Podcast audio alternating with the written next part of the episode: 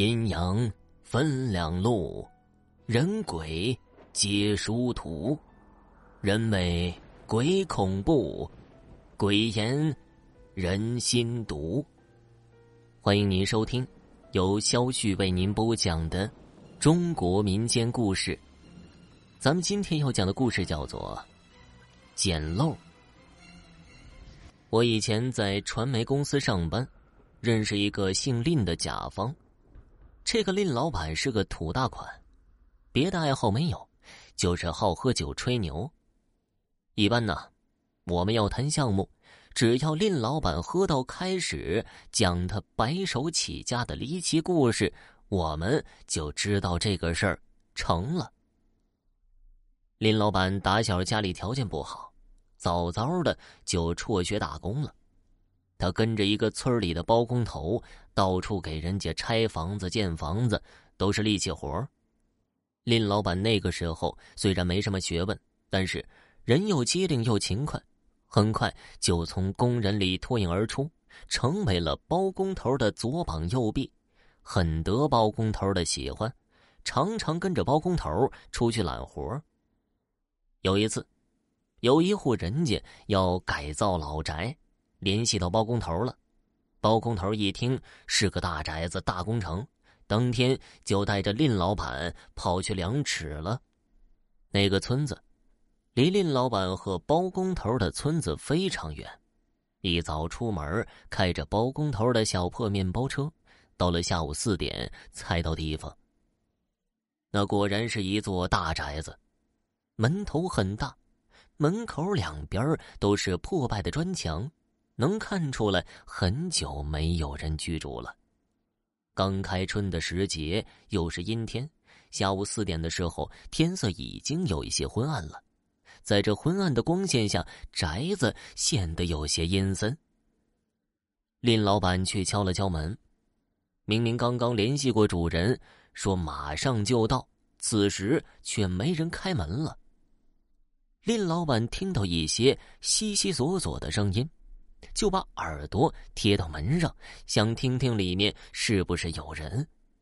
结果呀，却听到些乒乒乓乓的敲打金属的声音。于是林老板又敲了一会儿，却一直都没有人来开门。包工头等得有些着急了，就又给主人家打电话，被告知在原地等一下。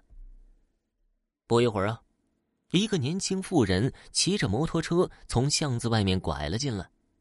她头上烫着大波浪，身上穿着牛仔裤，在那个年代已经是非常时髦的打扮了，和这破败的宅子显得格格不入。她一边抱怨着，一边费劲的开锁。妇人终于打开了锁，头也不回的就往里面走，只是招呼着蔺老板和包工头进门。林老板那个时候从未见过这样规模的房子，好奇的不得了，快步走上前去。于是刚到门口，就感觉一阵阴风袭来，吹得林老板一个激灵。愣着干啥呢？进去啊！包工头这个时候也走了过来，他见林老板愣住，拍了一下他的肩膀。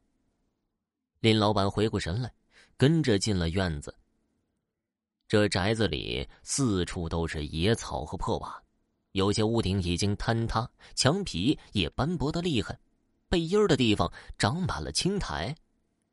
宅子里有一股怪异的味道，又腥又呛，三人都不自觉的捂住了鼻子。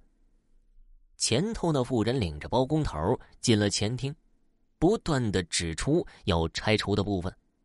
林老板却被前院角落里的一个水缸吸引了注意力，他觉得那水缸里有嗡鸣之声，而包工头和妇人却对此毫无察觉。林老板看包工头和妇人已经走远，就自顾自的朝那水缸走去。越是走近，那水缸里发出的嗡鸣声就越响。他探头朝那水缸里看去。水缸里只有一块长满青苔的东西摆在缸底，也不知道是块石头还是块铁。青苔的间隙能看见斑驳的表面，凹凸起伏的，似乎还雕着什么纹路。林老板似乎是受了什么蛊惑一般，把那个长满青苔的东西拿了出来，正想扒开上面的青苔，看看到底是什么东西。喂，小丽，你干什么呢？就听见背后传来包工头的暴喝，林老板吓得松开了手。那东西“当”的一声落在地上，而这一瞬间，原本一直在耳边萦绕的嗡鸣声也消失了。这巨大的声响也把那妇人引了出来。见包工头因为一块石头正在教训林老板，就出来打圆场。包工头闻言，也不好在客户前数落林老板，瞪了他一眼之后，又跟着妇人去后院了。林老板也顾不上石头了，连忙跟着包工头去院里各处量尺寸了，可心里边啊还是惦记着那个东西。临走的时候，林老板向妇人讨要了那东西，因为此时天已经黑了，林老板和包工头就在这个村里借住了下来。林老板到了住的地方，拿出了那个东西。